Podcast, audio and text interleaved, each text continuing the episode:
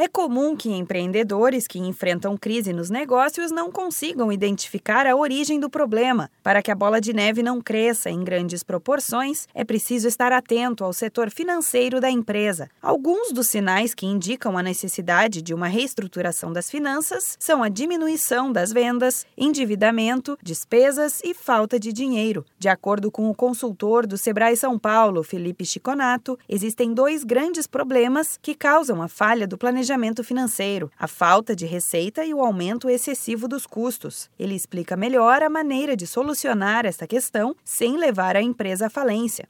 A gente precisa adotar medidas para que esse planejamento financeiro da empresa ele se adeque, ele obtenha a sua resolução, né? A gente orienta para que se tome muito cuidado com a tomada de crédito, sem um cálculo coerente, sem uma decisão muito analisada, pensada, né? E a gente também orienta para que se potencialize as vendas da empresa, né? Analisar a questão do estoque da empresa, né? Se de repente eu tenho um estoque que possa ser saldado com mais rapidez, né? Com mais liquidez, talvez a gente consiga obter ter um caixa que a empresa consiga sanar esse planejamento financeiro que acaba dando errado.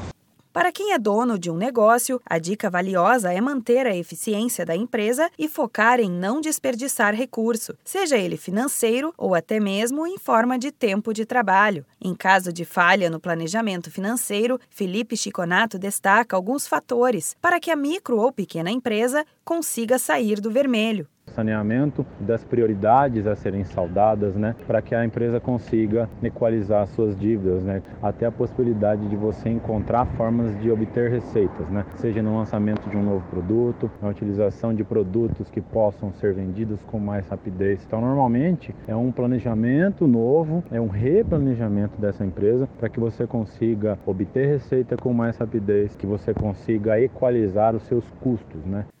Uma empresa precisa de reestruturação financeira, costuma ser indicada a gestão interina, que geralmente é feita por consultorias especializadas. Os consultores fazem um diagnóstico apontando os pontos críticos a serem melhorados na empresa e apresentam as possíveis soluções. Para mais informações, procure o escritório do Sebrae mais próximo de sua cidade. Da Padrinho Conteúdo para a agência Sebrae de Notícias, Renata Kroschel.